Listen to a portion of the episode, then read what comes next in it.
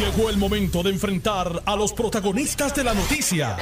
Esto es el podcast de En Caliente con Carmen Jovet. Muy buenas tardes, gracias por la sintonía. Gracias a Dios que es viernes con de reunión con amigos y familiares, de renovación. Yo, viste cómo vine, estoy arregladita, me corté el pelo y todo.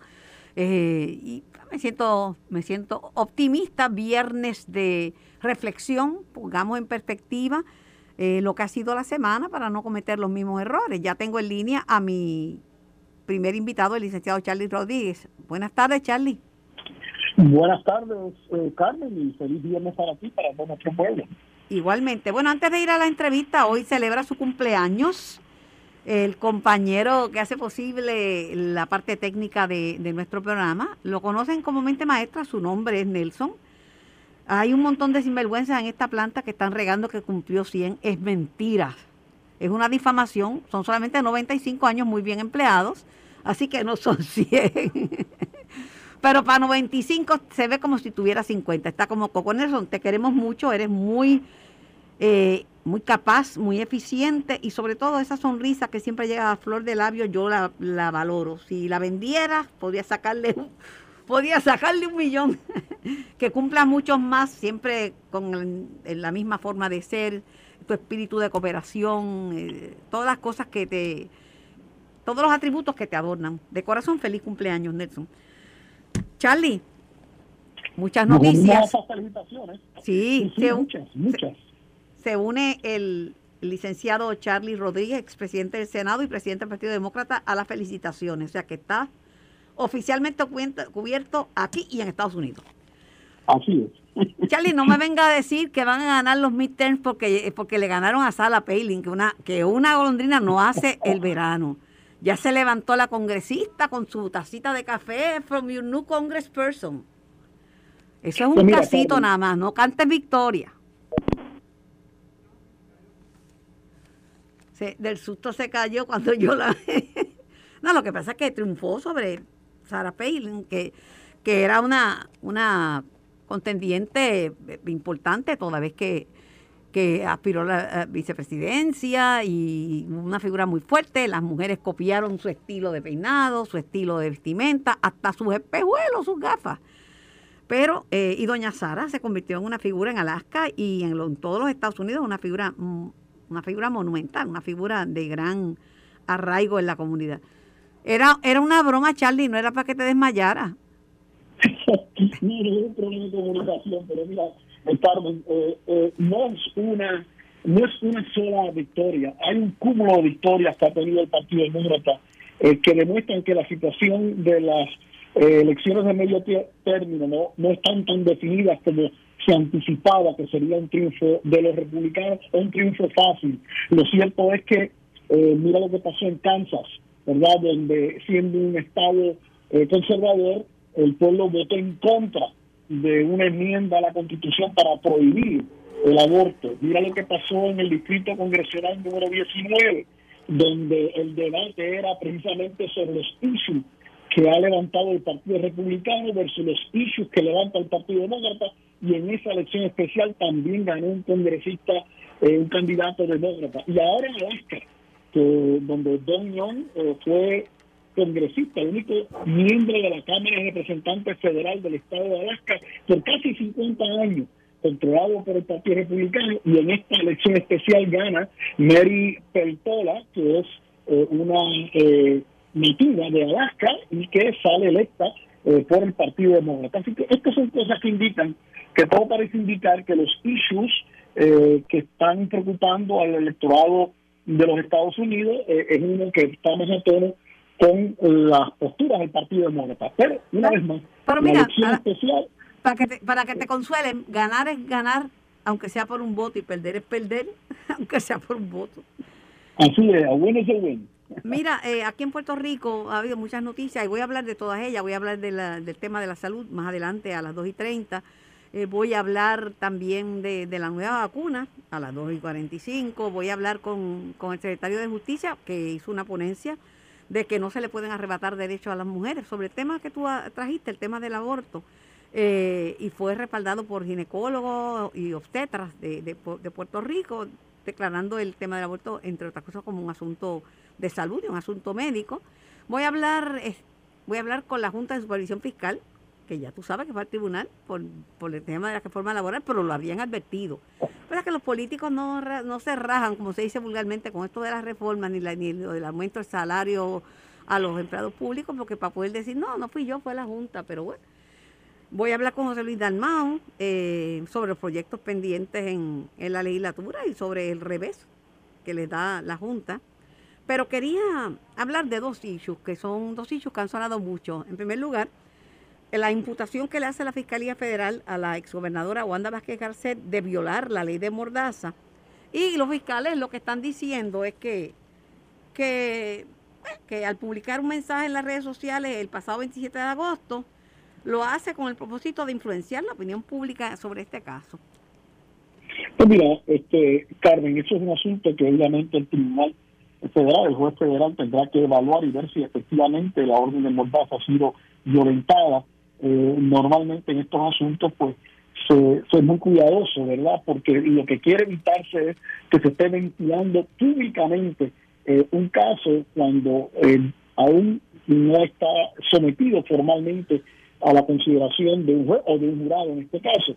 Es que yo creo que el juez va a ser cuidadoso este, en su determinación, pero mira, mi consejo siempre ha sido a mis clientes cuando hay una ley de mordaza que no hagan ni siquiera la mano de, de hacer algo que pueda interpretarse como que se está violentando la ley de mordaza. Y en ese sentido, pues queda mejor protegido. Tal vez la gobernadora animada o la gobernadora animada, ¿verdad?, de compartir su situación con sus eh, seguidores, los que puedan tener, pues hizo unas declaraciones que tal vez no las debía haber hecho. Y yo creo que podría, podría haberse violentado eh, la ley de mordaza el tribunal y eso lo determinará en su momento juez. Por otro lado, eh, curiosamente en la sección de negocios, no en la sección de noticias locales, noticias políticas, sino en negocios, el nuevo día de, la, de la pluma de Joan Isabel González da a conocer la encuesta que le daba la victoria a Wanda Vázquez y dan detalle de el supuesto trabajo analítico que había alegadamente pagado el banquero venezolano Julio Herrera Bellutini a cambio de que la exgobernadora le liberara del yugo de la OSIF este, y nombrara a su, al recomendado Víctor Rodríguez Bonilla como jefe de la oficina de comisionado de instituciones financieras. supuestamente, el banquero pagó dos millones de dólares por esta encuesta sobre el futuro político de Wanda Vázquez, con diferentes escenarios, ¿verdad? Wanda Vázquez versus Yulín versus Wanda Dalmau versus otro, Wanda Vázquez versus Eduardo Batia, Juan Dalmau y otro, o sea, diferentes escenarios. Y da, da como ganadora en, ese, en, esos diferentes escenarios a Wanda Vázquez. Digo, tú sabes cómo son las encuestas. Si se hubiera llevado la encuesta, si se hubieran llevado a cabo las elecciones del 2020 entre los meses de marzo y abril. Pero así no es que es la cosa. Las noticias cambian de un día para otro, pero ¿qué validez tú le das a, esta, a esta encuesta y cuánto afecta y en qué sentido el caso de, de la exgobernadora? Mira, en primer lugar, yo creo que las encuestas tienen que evaluarse, eh, claro, encuestas bien hechas, ¿verdad? Donde se explica cuál fue la metodología que se utilizó.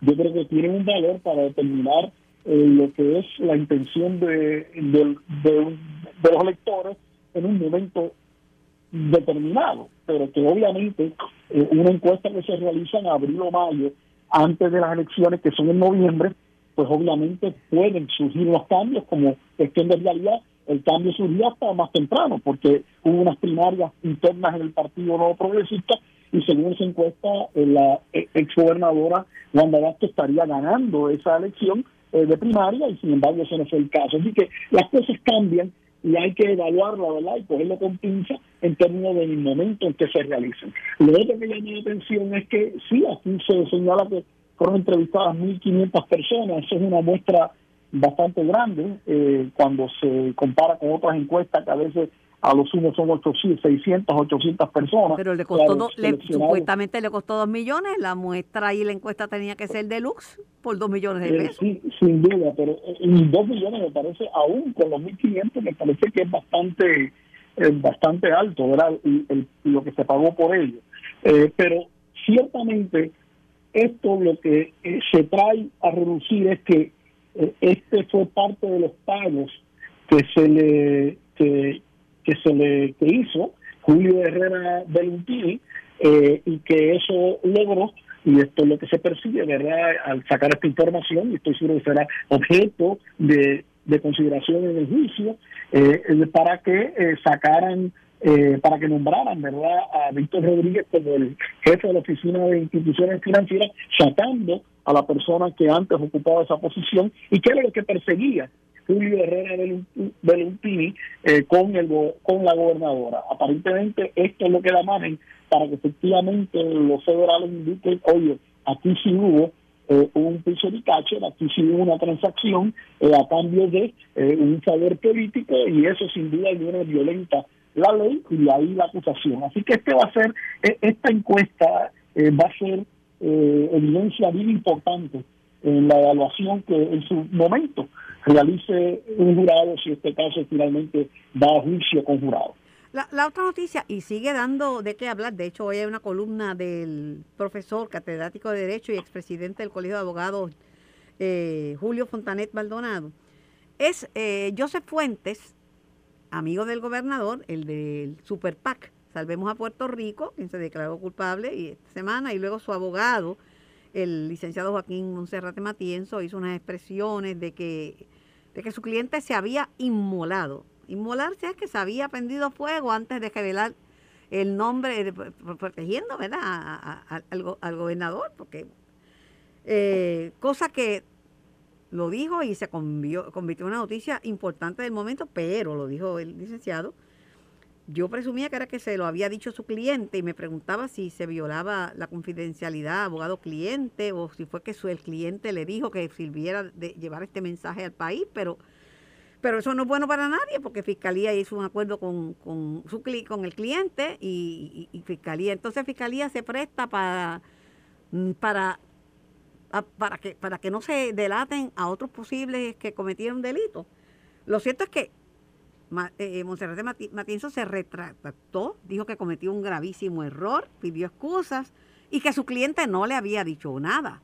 Pero ya la duda está sembrada porque la, columna de, de, del licenciado Fontanet lo que dice es que no tiene duda de que si José Fuente hubiese ingresado en una cárcel boricua estatal, hubiera recibido un buen recibimiento por parte de los nietas por no delatar a nadie. O sea que, aunque se retractara el licenciado Monserrate Matienzo, pues en la mente de muchos, inclusive de, de letrados como Fontanet, pues está que en efecto sí, que, el tipo este, se inmoló, que Fuente se inmoló por no delatar a nadie. Pues mira, eh, lo cierto es que todo esto parece indicar, todo parece indicar que el licenciado Joaquín Monserrate Matienzo, que representaba la eh, cometió eh, lo que podría algunos señalarse como una violación a los cánones de ética, ¿verdad?, del abogado, porque primero, pues, es una conversación privada que surge entre su cliente y él, y por otro lado es una eh, manifestación que hace pública, pero que luego pues ahora se agrava más porque resulta que lo que dijo públicamente no era cierto y que había malinterpretado, dice, eh, lo que le había dicho su cliente. Y todo esto para hacerle un ataque al gobernador eh, Pedro Pierluisi y abonar a que se siga el rumor y la especulación con este asunto, ¿verdad? De la alegada vinculación del gobernador directamente con este asunto. Eh, todos sabemos también que el licenciado Joaquín Monserrate Matienzo pues no es PNP, no es estadista, y cuando yo leí sus declaraciones, eh, primero me llamó la atención que estuviese revelando lo que un cliente le había dicho, pero aparte de eso, pues que fuera un ataque político en contra del gobernador, pero él ya certificó y reconoció que eso no era correcto, que se equivocó, y pues desde el punto de vista político, pues yo creo que hay que eh, darse cuenta de que de que fue una un, un puño verdad bajo que se le dio al gobernador pero que obviamente tuvo lo fue así y que no era correcto. En términos de eh, si es una violación a los cánones de ética bueno pues eso es algo que el Tribunal Supremo tendría que examinar y demás no vamos a prejuzgar en estos momentos y no sabemos si finalmente habrá alguna investigación sobre el particular pero todo esto realmente es parte de, la saga, ¿verdad? que se continúa eh, a veces en los medios eh, donde se utilizan los medios para llevar informaciones, para generar noticias y muchas veces ataques políticos y sin querer queriendo los medios se convierten en, en, en promocionantes, ¿verdad? O promotores, debo decir, de este tipo de noticias negativas que sí, pero, es un pero, pero le, no cierto. Le, le, le, cae una agüita fuerte aquí al, al gobernador y, y, al PNP porque dice, compara Fontanet con, como dirían los miembros de los carteles colombianos, cualquier cosa menos sapos, o en la cosa nostra, la mafia, en su vertiente italoamericana, keep your mouth shut and don't rat on your, face, eh, eh, on your friends. O sea que, que, que, lo que está diciendo es que, que simplemente este, le, le, dan validez a, a, lo que dijo eh, Monserrate Matienzo, aunque se retractara y dijera que su, que su cliente no se lo dio, pues le están dando validez que, que simplemente no está, está callándose para no delatar a sus compinches. Bueno, mira, este se podrá especular todo lo que quieran. Eh, y una vez más también, viniendo de parte de Julio Fontanet, pues no sorprende tampoco cualquier ataque que le haga, no digo yo al gobernador eh, sino a cualquier figura del PNP y cualquier eh, persona que se identifique con la estabilidad. Yo simplemente veo eso como otro ataque político más que se da, este, ¿verdad?, detrás de lo que es eh, una columna o una opinión eh, en un periódico eh, prestigioso de Puerto Rico. Así que, francamente, no doy más validez a eso. Si, si, si eso fuera así, la evidencia hubiera surgido. Y fíjate que cuántas veces tuvo que el propio fiscal federal aclararle a la prensa ante la insistencia de la prensa de vincular directamente al gobernador Pedro Pérez, tuvo que claramente decirle al fiscal en varias ocasiones que no había nada que estuviese eh, realmente eh, investigándose el gobernador o alguna vinculación directa al gobernador con el asunto de que se violó una ley federal con eh, la intención de que se divulgue ¿verdad? quiénes son los que dan los donativos y al no hacerse conforme a la ley federal, ahí viene la acusación contra contra eh, eh, Joe Fuentes. Así que, eh, francamente, no doy más color que lo que debe ser eh, la explicación que me parece muy bien dio el propio fiscal federal, que es el que está llevando el caso eh, en contra de Joe Fuentes. Paso al otro tema, que el otro tema es la comparecencia del secretario de Justicia. Eh, de poner, ¿verdad? Eh, en el caso de, de, del proyecto de ley eh, que se está viendo eh, de la Comisión de los Jurídicos de la Cámara de Representantes, que ya se vio en, en el Senado. Se mantuvo firme Emanuel y que favorece el derecho al aborto y dijo que si se va a legislar restringiendo las terminaciones de embarazo, el límite debe ser mínimo, este y que primero empiezan por una cosa y poco a poco van a quitarle más derechos.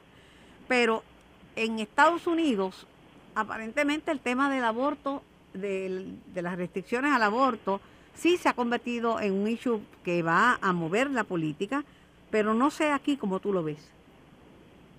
Pues mira, en Puerto Rico yo pensaría que es un issue eh, donde la población está dividida. Eh, pero pensaría que desde el punto de vista de lo que son derechos ya adquiridos, hay una eh, evidencia clara que demuestra que el puertorriqueño, a puertorriqueña, no le gusta que se estén limitando los derechos que ya han sido concedidos. Y en el caso de Puerto Rico es un derecho que está concedido por la propia Constitución, como bien interpretó el Tribunal Supremo al eh, señalar que aquí aplicaba eh, la protección del derecho eh, del derecho reproductivo de la mujer no a base de Roe versus Wade, sino a base del derecho a la intimidad que está reconocido por nuestra propia Constitución. Y que siendo ese el caso, yo creo que en Puerto Rico la mayoría de la gente no estaría de acuerdo de que se estuviera echando para atrás unos derechos que se hubiesen concedido. Máximo cuando en Puerto Rico el aborto está reglamentado. Eso no es algo muy pitivo, está reglamentado no tan solo en, el periodo en cuando se puede realizar, sino y, y, en los periodos en cuanto no se pueden realizar, sino también en términos de las instalaciones de salud que tienen que eh, cumplir con una serie de estándares y de inspecciones del Departamento de Salud y donde sin duda alguna se ve desde el, desde el punto de vista de salud que es lo que estaba planteando el secretario de Justicia junto con varios profesionales de la salud. Así que yo creo que en Puerto Rico no me luce que habría, eh, si habrá quien favorezca, ¿verdad?, que se elimine el, derecho al aborto, pero tomando en cuenta la evidencia de que los puertorriqueños votan en contra de medidas que van dirigidas a limitar el derecho, me da la impresión que ese sería el desenlace que habría aquí, como pasó en un estado tan conservador como Kansas, que tuvo ante sí una situación como esa y el pueblo votó en contra de que se eliminara ese derecho. Bueno, y muchas muchas mujeres de Estados Unidos han venido, están viniendo a practicarse abortos en Puerto Rico. inclusive eh, eh, se comentaba en términos históricos de que aun cuando antes no se concedía el, derecho al aborto, todavía había sitios en Puerto Rico donde se estaban practicando de forma ilegal y clandestina y venían eh, muchas mujeres de los Estados Unidos continentales a Puerto Rico a, realizarse ¿verdad? ese tipo de operación. Eh, pero este, no duda, eh, Puerto Rico es válido y como en muchos estados aún se mantiene válido el derecho al aborto dentro de unos periodos, ¿verdad? Conforme ha sido la, la determinación de Roe versus Wade y otros casos que le siguieron donde se establecieron unos límites, ¿verdad? En términos de cuándo se pueden practicar esos abortos. En otras informaciones, el gobernador hizo claro que no importa lo que digan o lo que dejen de decir, los planes de él, entre, los, entre sus planes, no está renunciar, no está renunciar. Eh, obviamente él piensa que la situación es distinta, la de ahora, a la del verano del 2019. Así que él ha seguido, como dicen en Castilla la Vieja, business as usual, pero no da la impresión de que esté considerando salirse de la contienda ante la ante el fuego cruzado en que en que ha caído. Pues mira, el gobernador ha reiterado ya en varias ocasiones de que va a aspirar a la reelección eh, y también ha reiterado de que no va a renunciar. Y yo creo que en Puerto Rico, por lo que ocurrió en el 2019, pues hay unos elementos de izquierda que quieren aprovechar cualquier asunto para poder provocar una desestabilización en Puerto Rico eh, y ciertamente traer caos y de esa manera atentar contra la democracia misma. Porque la democracia nos permite ir cada cuatro años a las urnas y votar. Y uno tiene que acatar la voluntad de la mayoría, aun cuando esa mayoría no es la que uno representa. Así que uno va y tiene que respetar lo que el pueblo dice. Y por muchos años el pueblo votaba por el Partido Popular. Y los estadistas y los independentistas y eh, acataban esa decisión del pueblo de Puerto Rico. De la misma manera han ganado gobiernos estadistas. Eh, y hay que acatar eso, porque lo contrario, lo que vamos a tener aquí es un salto afuera que nada va a ayudar a Puerto Rico. Y yo creo que los puertorriqueños se han dado cuenta de esto, de ahí que las últimas manifestaciones que se han convocado eh, no han tenido una gran participación y cuando uno oye eh, verá lo que se dice en esas manifestaciones y vemos los videos y demás, eh, son manifestaciones a favor de la independencia, eh, se hace llamado a que a que salga eh, el gobernador, a que renuncie, o sea, atentando dentro de lo que fue la voluntad democrática de nuestro pueblo en las pasadas elecciones, este, y, y, y lo de Luma pasa a un segundo plano. Bueno, al punto que no han ido a piquetear ninguna oficina ni ninguna instalación de Luma. Se han dedicado simplemente a hacerlo en la fortaleza eh, para una vez más hacer sus ataques políticos. Y que la gente se da cuenta de eso y de ahí que la participación ha sido tan tan deficiente, eh, baja, eh, aún con los llamados que algunos artistas eh, han hecho para poder utilizar su popularidad como manera de que haya mayores personas en la protesta. Mira, la gente en Puerto Rico ya no se chupa, o sea, la gente no se chupa el dedo y saben eh, cuáles son las intenciones detrás de todo esto. Y el gobernador simplemente dice, mire, yo fui electo y yo quiero aspirar nuevamente, y si me quieren, y si no me quieren, bueno, pues me voy a en contra. Tengo que ir a la pausa, Charlie. Antes de despedirme, una preguntita, me contesta si quién va, quién tú crees que va a prevalecer en esta pugna entre el gobierno de Puerto Rico y la Junta de Supervisión Fiscal sobre el caso de la reforma laboral. Yo creo que la Junta, pero tú me dices quién, quién tú crees que va a prevalecer. yo creo que la Junta tiene la ley que le protege el gobernador tiene lo que es la razón. Vamos a ver qué, determina finalmente la juez eh, eh, eso en, este asunto. Bueno, vamos a ver quién tiene más poder. Que ese es el problema de vivir en una colonia. Estamos sujetos a los poderes plenarios del Congreso y la Junta es una criatura del Congreso. Claro, si la pregunta es esa misma que me estás haciendo, esa sobre los poderes, sin duda alguna, base de eso, debe ganar la Junta entonces, Pues. porque tiene el poder eh, eh, del Congreso. Ahora, la Junta, la Junta no es culpable de que los políticos puertorriqueños de los partidos que están en poder quebraran la autoridad de energía eléctrica. Pero lo dejo ahí porque no quiero entrar. Estamos de buena y no quiero entrar en una pelea contigo. hace viernes. mucho tiempo. Que, que disfrute, que disfrute del fin de semana. Gracias a ti, igual para ti. Un abrazo. Un par de bellones a Charlie, una con los demócratas y una, bueno, con la quiebra de la, de- el, el único país que quiebra un monopolio. Ay, Virgen Purísima. Voy a la pausa y regreso para hablar de la situación de, de salud de Puerto Rico y la promesa de alivio para médicos y pacientes a través del Plan Vital. Es lo próximo en Caliente Continua. Estás escuchando el podcast de En Caliente con Carmen Jovet de Noti1630. Noti 1630 y por el 94.3 FM, también por notiuno.com, diagonal TV, audio y vídeo. Estamos en vivo y ya tengo en línea al licenciado Jorge Galva. Licenciado Galva, buenas tardes. Buenas tardes, Carmen, y buenas tardes a toda tu radio, audiencia. Bueno, las noticias sobre el tema de la salud en Puerto Rico a veces van de, de lo ridículo a lo sublime. Los que dicen que estamos a ley de nada, que colapse todo el sistema, o los que creen que, que de golpe y porrazo se puede resolver los graves problemas de- del- del mismo. Ni, ni calvo, pero tampoco con siete pelucas, ¿sabes? Este, hoy es, es noticia, usted me entendió, ¿verdad? Perfectamente. Ok. Eh, pero yo creo que el, anuncio que hace el gobernador, usted dirigió hasta, hace hasta el otro día, me va a dar su punto de vista, pero a prima facie, a primera vista, yo creo que el anuncio que hace el gobernador, que promete alivio para médicos y pacientes, a través de una nueva cubierta del plan vital, le daría, por lo que veo, por lo que leo, no lo conozco, pero sería beneficioso para ambas partes. Además que el esfuerzo para traer 3.6 billones a Medicaid, que, que lo sigan haciendo, esa es la eso no es nada nuevo, esa es la peregrinación de todos los años, pero una cosa es la necesidad de pedir y otra cosa es la capacidad de dar, que no es lo mismo. Así es, Carmen, así es. Pues déjame puntualmente la primera parte de la observación.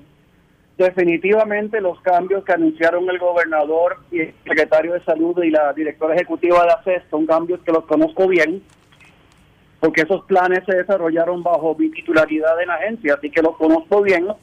Hubo algunos cambios que pude notar en el, en el anuncio del gobernador que son cambios positivos, y ya mismo te digo cuáles son, pero en esencia los cambios que trae el nuevo contrato que se va a negociar ahora con las aseguradoras que van a participar del proceso de negociación y que ya fueron seleccionadas por la Junta de Directores de la agencia, son los siguientes. Uno, se, se, mejoró el porcentaje de Medicare Fiscal que se le paga a los médicos. Originalmente, bajo mi titularidad, se había logrado un 70% del Medicare Fiscal. Esto se aumentó a un 80%, o sea, que lo que se le va a pagar a los especialistas, eh, la gran mayoría de ellos va a ser 80% de lo que paga Medicare. Y para que el público entienda, antes de estos cambios, lo que se le pagaba a los médicos acá era aproximadamente entre 50 y 60% del Medicare Fiscal.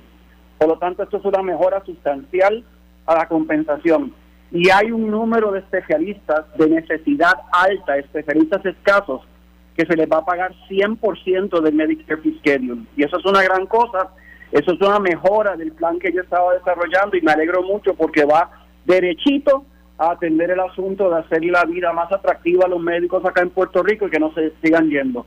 Segundo, los hospitales van a tener dos beneficios bajo bajo la nueva contratación y estos dos ya estaban desarrollados cuando yo me fui. Uno de ellos hay un aumento un aumento general del 5% eh, a los hospitales, pero además de ese aumento del 5%, hay lo que se llama un pago dirigido, que es un, pla- un pago suplementario que se le da a los hospitales y que el año pasado eh, montó aproximadamente a 140 millones. Así que los hospitales van a tener ese 5% del aumento, pero además de eso van a tener la porción que les toque de los 140 millones del pago dirigido. Muy bueno también porque los, los, los hospitales lo necesitan. Ahora, Importantísimo. Pero sí, dime, Carmen. Le interrumpo. Eh, sí, es bueno, a, a nadie le amarga un dulce. Y es justicia, Claro. me parece que sí, que es bueno. Este, yo defiendo el plan vital porque yo sé lo que es vivir sin un plan médico, estar en Estados Unidos, no tener nada, estar insolvente y tener que depender de la asistencia pública. no es lo mismo que tener una tarjeta de salud, no es lo mismo ni se escribe igual. Pero recordemos que los médicos se van por mil razones y nadie puede amarrar un médico a que se quede aquí porque Puerto Rico jamás le va a poder ofrecer a un médico lo que le ofrece una nación que, que imprime dinero no, nunca, jamás, eso estamos claros. Entonces me preocupa, me preocupa que se está dando énfasis que en Puerto Rico hay un solo neurocirujano. Me supongo que se referirán al doctor Rodríguez Mercado, Rafael Rodríguez Mercado, el secretario de Salud, que se dedicaba a entrenar a los residentes en neurocirugía. Pero yo no... hasta que perdimos la acreditación del programa, eso es correcto. Por eso, pero entonces no tenemos neurocirujanos, me preocupa la crisis en Vieques y Culebra, la, ¿verdad? el cierre de una sala de partos en, en, en Fajardo. Así que de, de, deme, deme, sus luces sobre esto. Pues los, las luces son las siguientes, y, y, estoy de acuerdo contigo, Carmen. El mero hecho de que se haya aumentado la cantidad de dinero sobre la mesa no es lo único que va a tener los médicos, pero ciertamente es un, un elemento que va en la dirección correcta, porque por lo menos se resuelve parte del, problema que tenemos de las compensaciones extremadamente bajas que se le pagan a los médicos por, por Medicaid acá en Puerto Rico.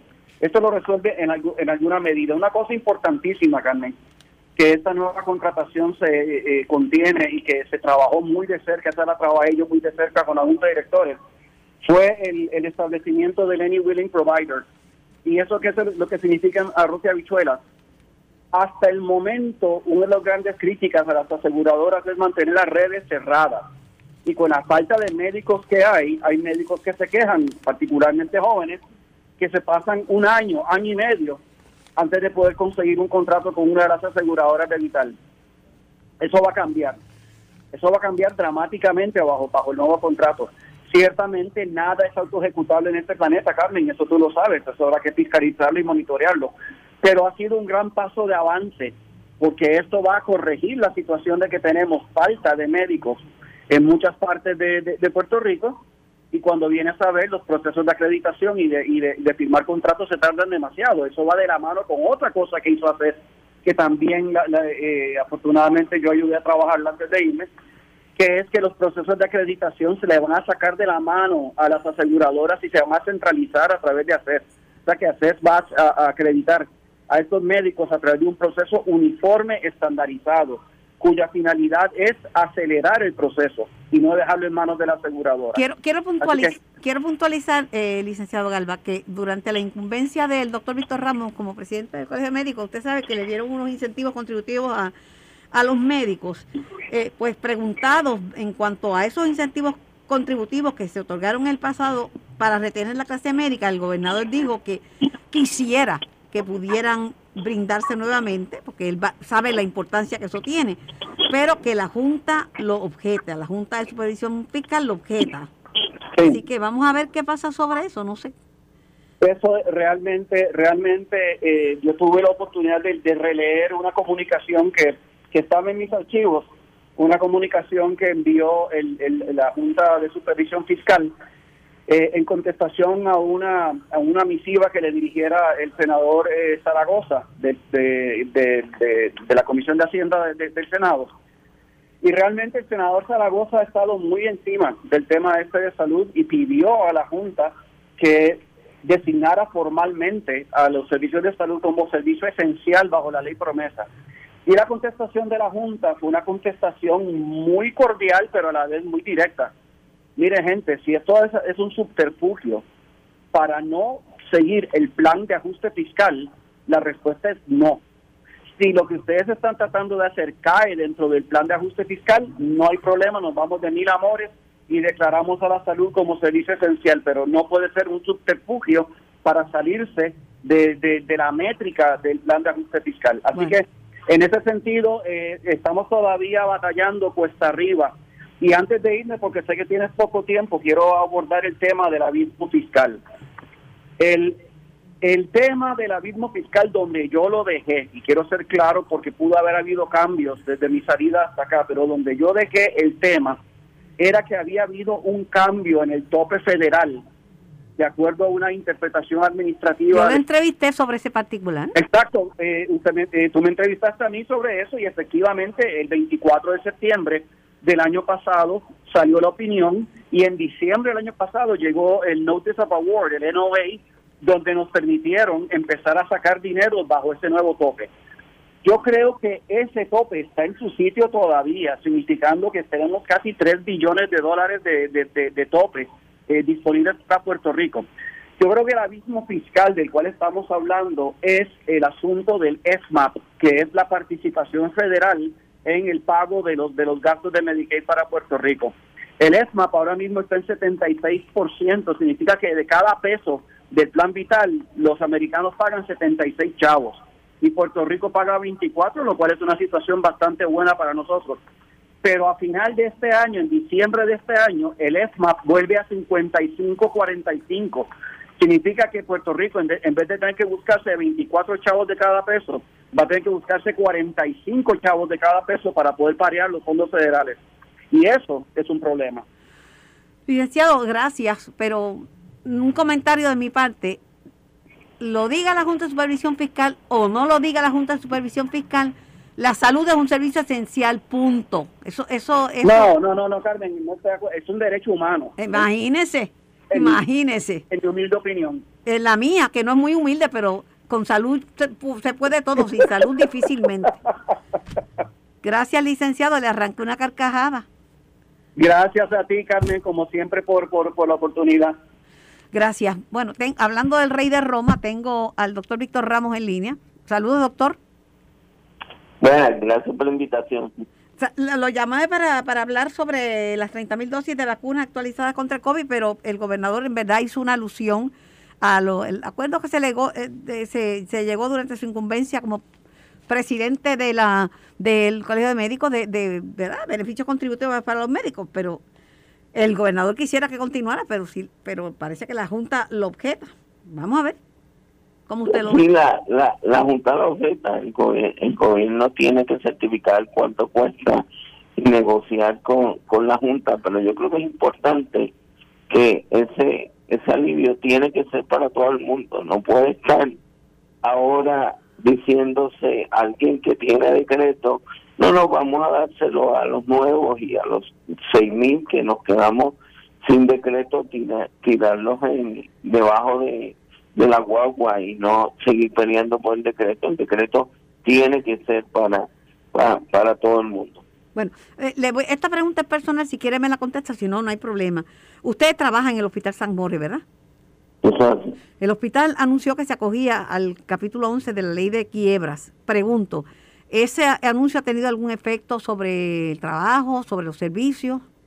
No, la, ciertamente tanto la facultad como los empleados seguimos comprometidos a que nuestros pacientes tengan el mejor servicio disponible. Ciertamente es un momento eh, difícil. Uno no quiere que la institución donde ha trabajado toda la vida desde que se graduó eh, tenga que pasar por esta por una situación así.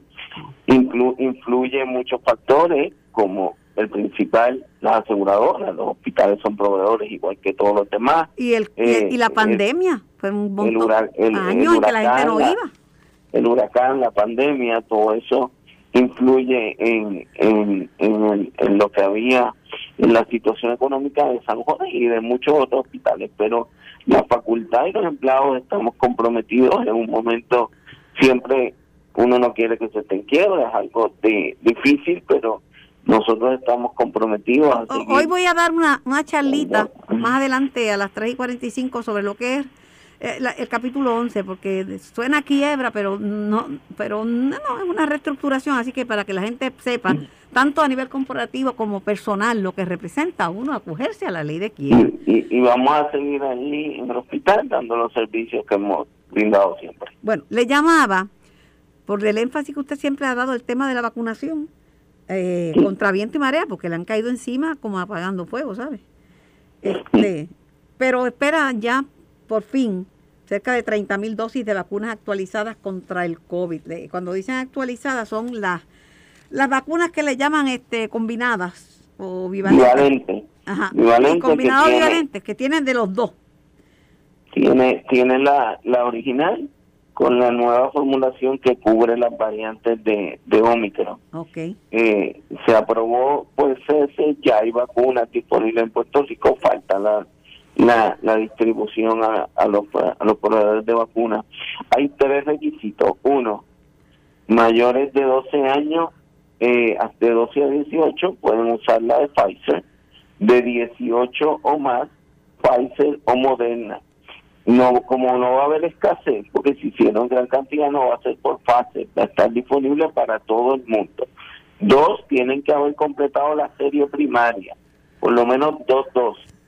Esto, ¿verdad? Hay personas que tenemos, hay gente que tiene tres, hay gente que tiene cuatro, hay gente que tiene cinco, pero ya no importa cuántos tengas, tienes que haber recibido las primeras dos y dos meses después de la última dosis que te hayas puesto, eh, tiene, te puedes poner el refuerzo de Omicron que va a ser el necesario en estos momentos, ¿verdad? Por ejemplo, la vacuna de influenza que, que va a salir en los, salió en estos días también, es tetravalente en vez de bivalente porque cubre contra las cuatro cepas que más circularon de influenza. en pregunta, la pregunta por privilegio personal. Yo me puse la quinta dosis por la condición de mi sistema inmunológico, ¿verdad? Me pusieron la quinta dosis y ya me tocaba.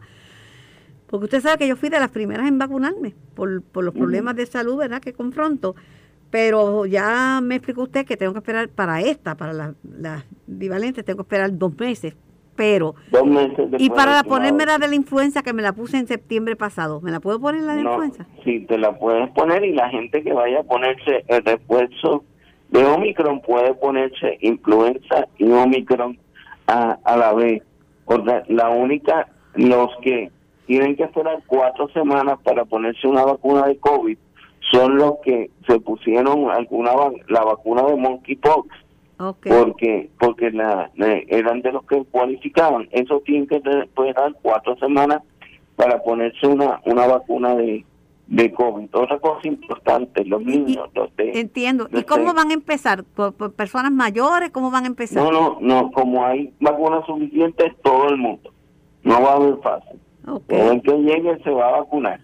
Otro, otra cobertura importante que tenemos, por ejemplo, en los mayores de de en los mayores de 12 años tenemos sobre 90, en los de 5 a 11, 72, pero en los nenes de 6 meses a, a 5 años solo tenemos 4% de los nenes vacunados. Dios mío, Necesitamos que, que vayan a vacunar a, a, los... Pero la gente protesta por los brotes en la escuela y no vacunaron a los nenes.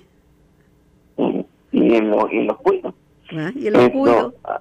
Así que necesitamos que vayan a vacunar a los niños. Esos son con la vacuna original.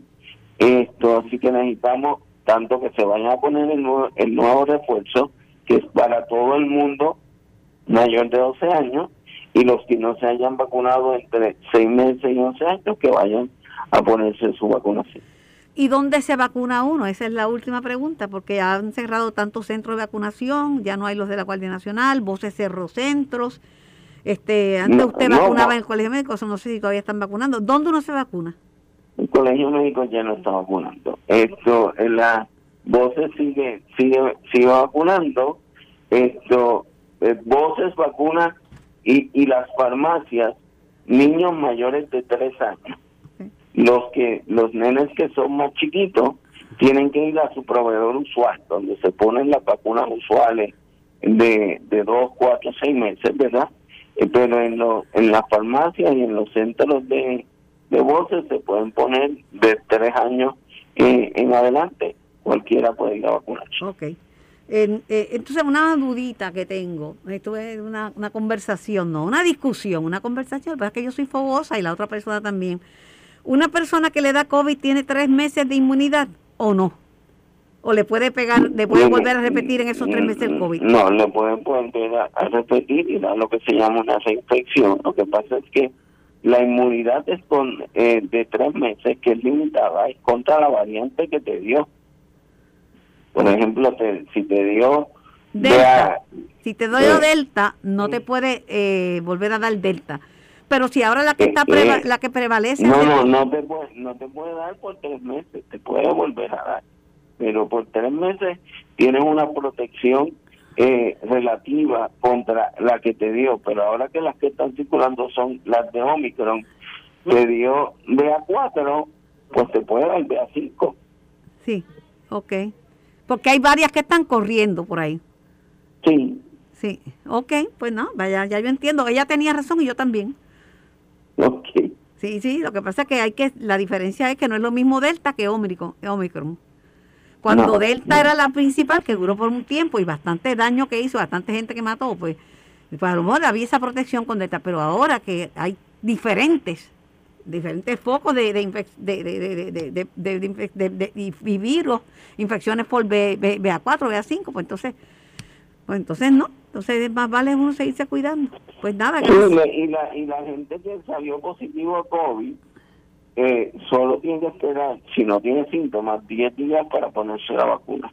Ok, ok. Pues nada, está muy bien. Gracias por la por la información para estar al día, porque usted sabe que yo sí soy yo sí soy por vacuna. Si surgió la vacuna y si ahora está esa vacuna, pues no me la puedo poner rápido como quisiera, pero voy a esperar mis dos meses cuidándome, por supuesto.